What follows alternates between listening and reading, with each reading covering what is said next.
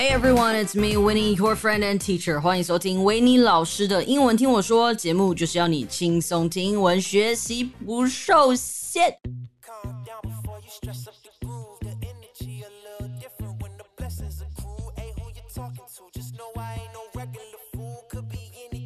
Hey, brothers and sisters, how are you guys doing? Now, in the past two weeks, you probably noticed that we didn't really upload so many episodes.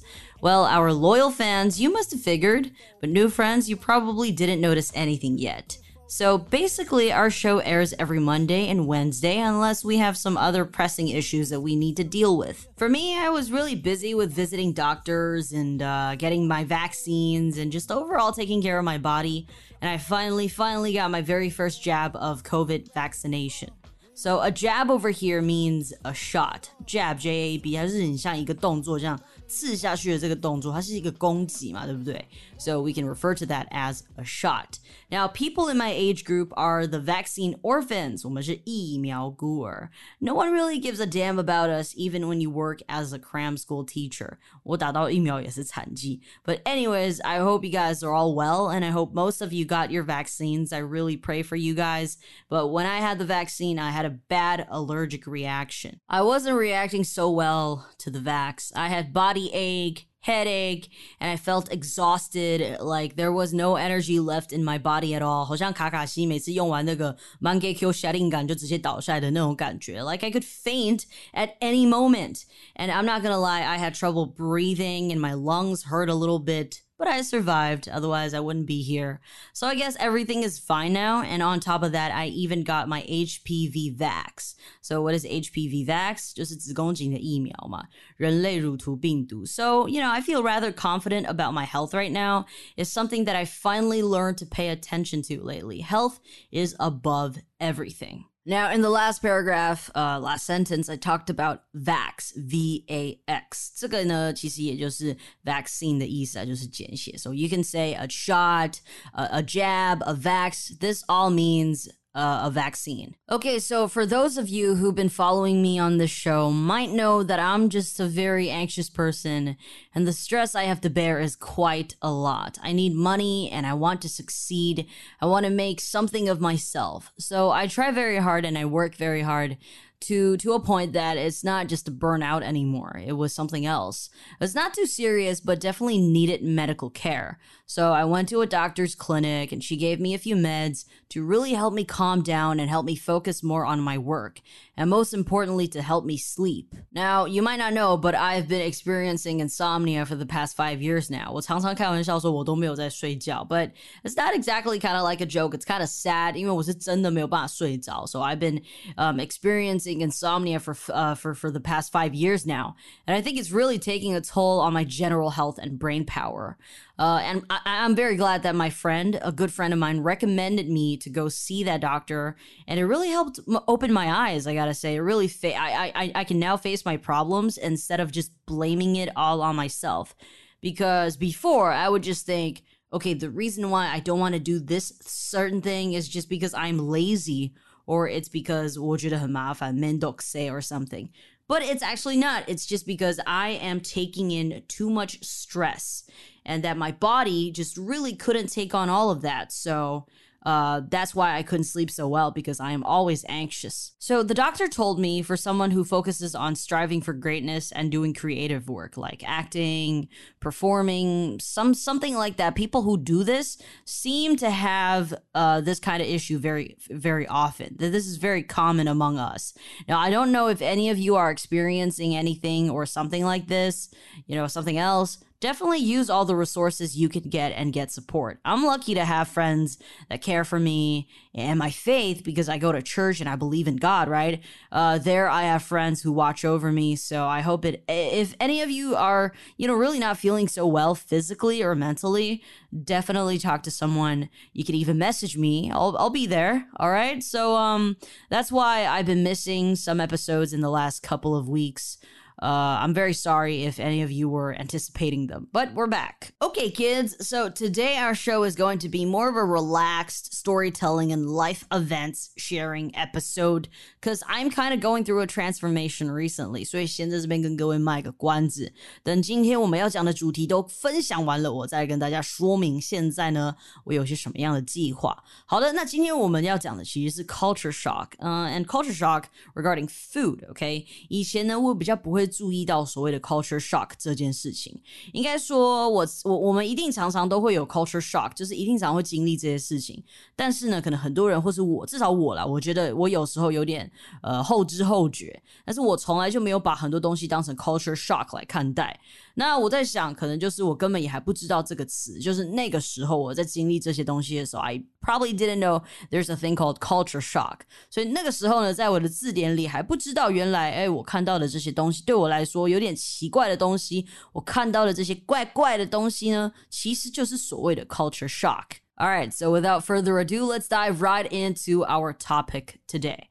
So the first thing that shocked me was pumpkin seeds, 南瓜子. Yes, pumpkin seeds. So, 那有什么 culture shock 呢? Now let me tell you.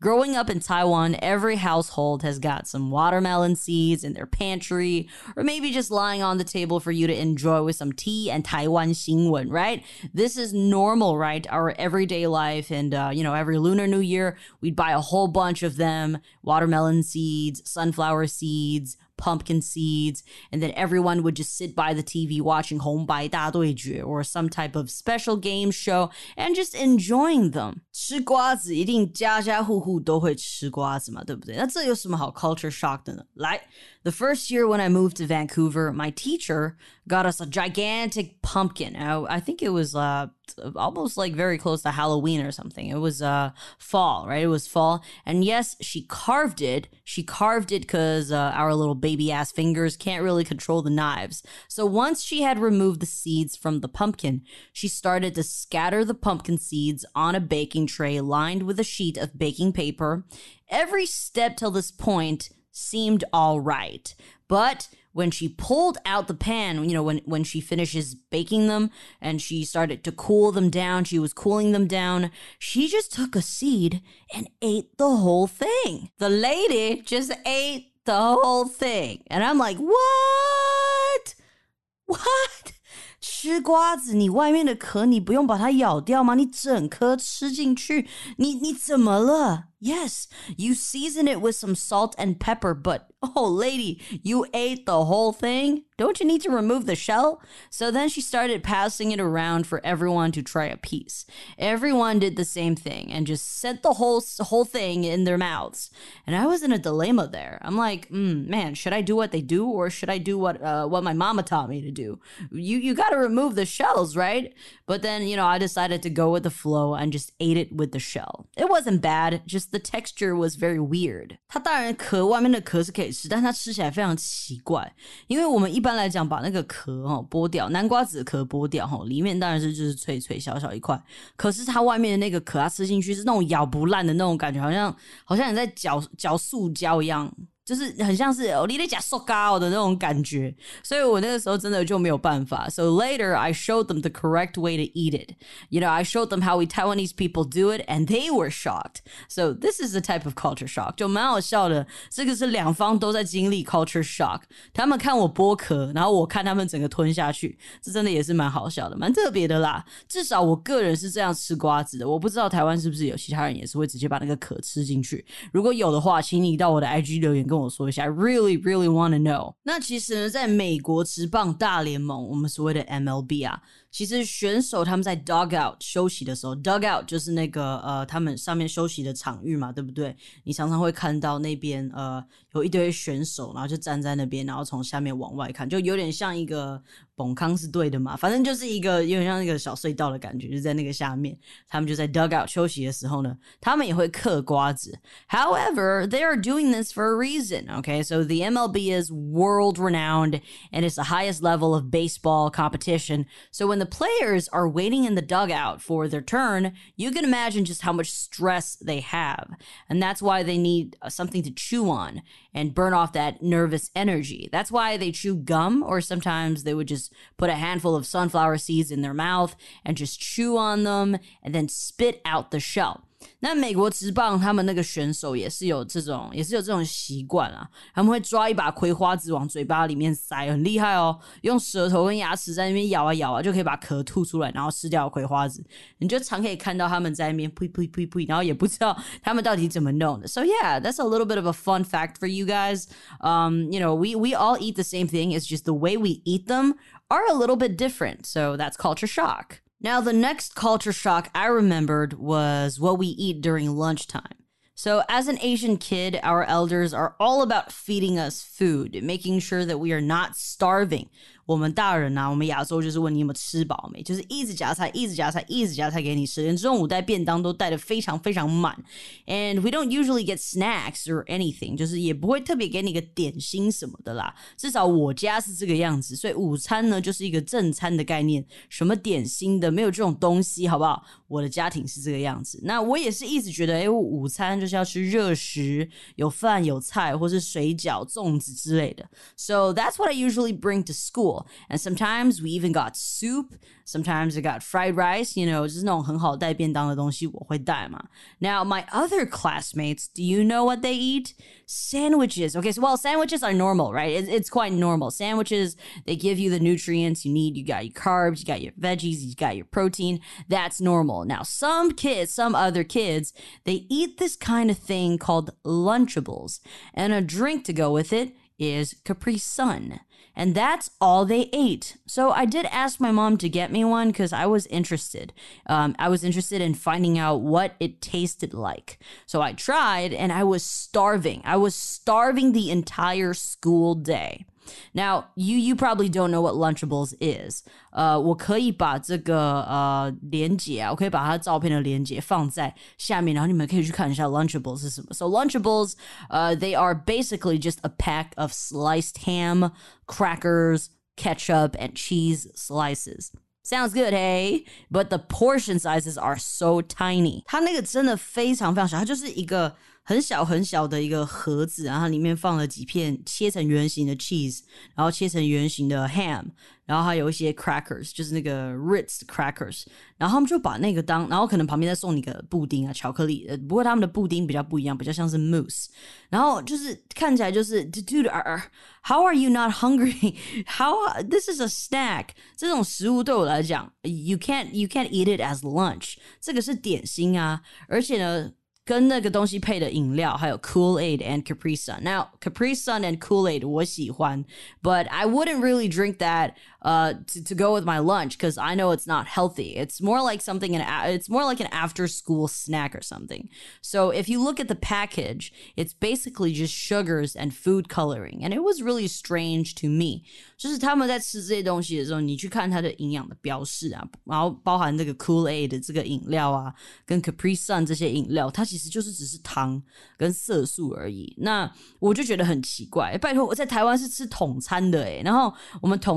多偶尔有个甜汤啊、西米露或是那个冬瓜茶包，我不知道大家还知不知道哈？这个年代可能已经没有了。然后那那个茶那个冬瓜茶包是你一戳，哇靠，就整整个都喷掉一半的那个冬瓜茶包，然后很好喝的那一种。但是我还真的没有看过人家吃饼干还有 cheese 片当午餐的。当然啦，除了那个之外呢，人家爸爸妈妈还是有帮他们准。准备水果啊，或是 Gogurt。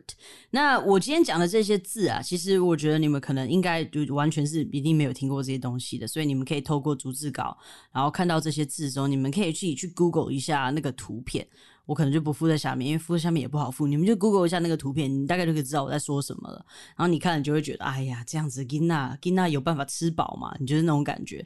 So Gogurt 它就是呃那个做做成一长条的铝箔包的那种 yogurt，然后还有其他小点心。但是在我的眼里呢，我看起来就是，哎，我觉得你这样子营养哪里够啊？你这样子吃得饱吗？当然那个是小学啦。然后我妹这次从加拿大回来，她也是呃高中。呃，他是读高中嘛这边，然后他也是说那边的同学也大概都是吃这个样子，所以到高中他们也还是吃这样子的东西。可是我看他们都长得又高又壮，so I don't know, maybe it's pretty good for uh for for for nutrients. Maybe it's pretty good. So, anyways, it's a strange strange idea to me to eat Lunchables for lunch, but I I understand because it's very good. It's delicious. All right, and moving on to the last one. The last culture shock about food is probably just how much raw veggies they eat. For me, I do enjoy a good salad, but I still prefer my veggies cooked. Well, this might be because I never really liked veggies that much, anyways. 呃，我真的不喜欢吃菜菜菜菜 so bad. So one time, a bunch of kids were, uh, you know, we're just eating lunch, and I remember this cute little girl sitting next to me, and I think she's from the Middle East or somewhere. So I looked into her bento box, and there was a raw cauliflower. Cauliflower flower 是什么呢？cauliflower 是白色的花椰菜。那她呢？她吃的那个花椰菜是生的花椰菜。你说生的，如果是吃绿色花椰菜，我觉得还可以接受。她是吃生的白色花椰菜，我真的没有看过。一般来说，我们在这里我们会炒过这个花椰菜，要不然就是咸酥鸡炸锅，哇，超好吃。 嘛，对不对？But nah, she straight up was just eating raw cauliflower. I was in a little bit of a doubt. Okay, I was I was doubting it, but I asked her if I could give it a try. Like, hey, can you give me a piece? I kind of want to try it. So she gave me one tiny piece of that cauliflower. I tried it and it was a big no no. It was it's just grass, man. 它这个菜的那个深深的那个菜菜味超级重的，it's so bad. So I, I never want to try it again. But anyways, I respect the way they eat their food. So every culture has a different way of eating the same food or using, you know, the same in- ingredients, right? So always give things a try, even when they seem to be bizarre, because it might be bizarre to you, but it might be normal to them. 就像我们吃咸酥鸡，我们会炸青椒，可能在别的 culture 里面看到，他们也觉得奇怪，你好好的青椒拿去炸干嘛？所以呢，其实，在不同的文化里面，呃，我们都有时候会用同样的食物来做不一样的料理方式，这些都是真的。就像呃豆类这个豆类啊，这个东西也算是一个一样的 材料，但是不同的烹调方式。所以呢，beans beans 各种豆豆。In Taiwan, I think we eat beans. Uh, you know, when we eat beans, we usually make them sweet, like a dessert or something. 我们会吃绿豆碰啊，绿豆沙。我们的这个。 呃，月饼里面当然有时候豆沙也会配上一些卤肉什么的，但是我们的豆沙通常都是甜的嘛。还有寿桃，我喜欢叫它屁屁桃，right？然后我们的串冰里面的红豆、大红豆、芋头，唰唰唰唰，对不起。然后还有花生汤。那如果我们要吃咸的这个豆类的话呢，可能就是红豆饭啊，煮饭的时候加点红豆或是黑豆之类的。我们比较少会吃到就是呃咸咸的豆类这个样子。那当然豆豉那是另。另当别论了。然后或是在吃日式便当的时候，我们里面会有大黑豆，但那还是甜甜的啊。So we usually have our beans sweet rather than savory. This is what I noticed too. And um, and this is actually something that my Slovakian friend told me before. She thought it was pretty interesting that we ate them sweet. 就是我有个斯洛伐克的朋友，他也是说，哎，很奇怪，他发现我们这边吃豆子呢都是 吃甜的，right? So these are the culture shock I noticed, and some people told me, and there might be more. Maybe I just wasn't aware of it. So you know, culture shock can happen anywhere can even happen in Taiwan. You know, like how in Taiwan we have culture shock too, right? You know that, right?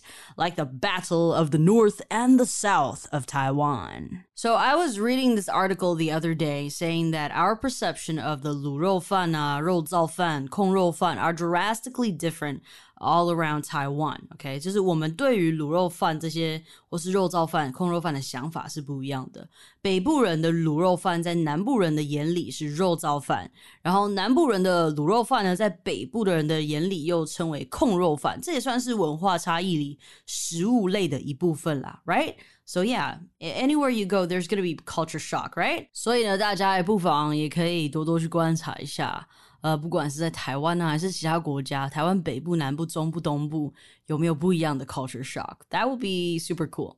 All right, so before we end this episode, I got some things that I like to tell you. Don't worry, the show is going to be strong. It's going to be with you guys every step of the way on your English learning journey, but I'm making some changes with my life. All right, guys, so that is our episode today. As a lot of you might know that uh, I've been brewing up something for my future plans. I'm going to finally go all in with my energy and strength to pursue my goals and dreams.